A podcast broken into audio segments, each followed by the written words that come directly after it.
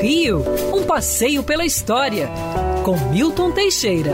Amigo ouvinte, no dia 1 de dezembro de 1822, o Brasil assistia a uma cerimônia inédita, aliás, inédita em toda a América Latina. O príncipe regente Dom Pedro é coroado na Igreja do Carmo da Antiga Sé, então Capela Imperial, como Imperador Dom Pedro I, em 1822.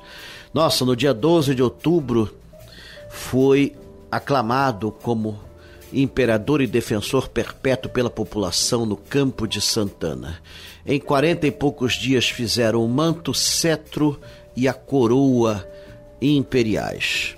Coroado pelo bispo durante uma missa, a cerimônia foi singela e muito interessante. Dom Pedro depois saiu para um palanque, pegou a espada e golpeou o ar, pois ele era defensor perpétuo. Depois, limpou simbolicamente a lâmina na manga e a guardou na bainha. Seguiu-se dias e dias de carnaval. Tínhamos, portanto, um imperador. Posteriormente, com a convocação da Assembleia Constituinte, teríamos um primeiro esboço de Constituição, mas Dom Pedro outorgaria a primeira Constituição é, do Brasil independente. Era essa data, 1 de dezembro, que se abriam as câmaras no Rio de Janeiro e ficou marcada, dia 1 de dezembro, como dia da coroação.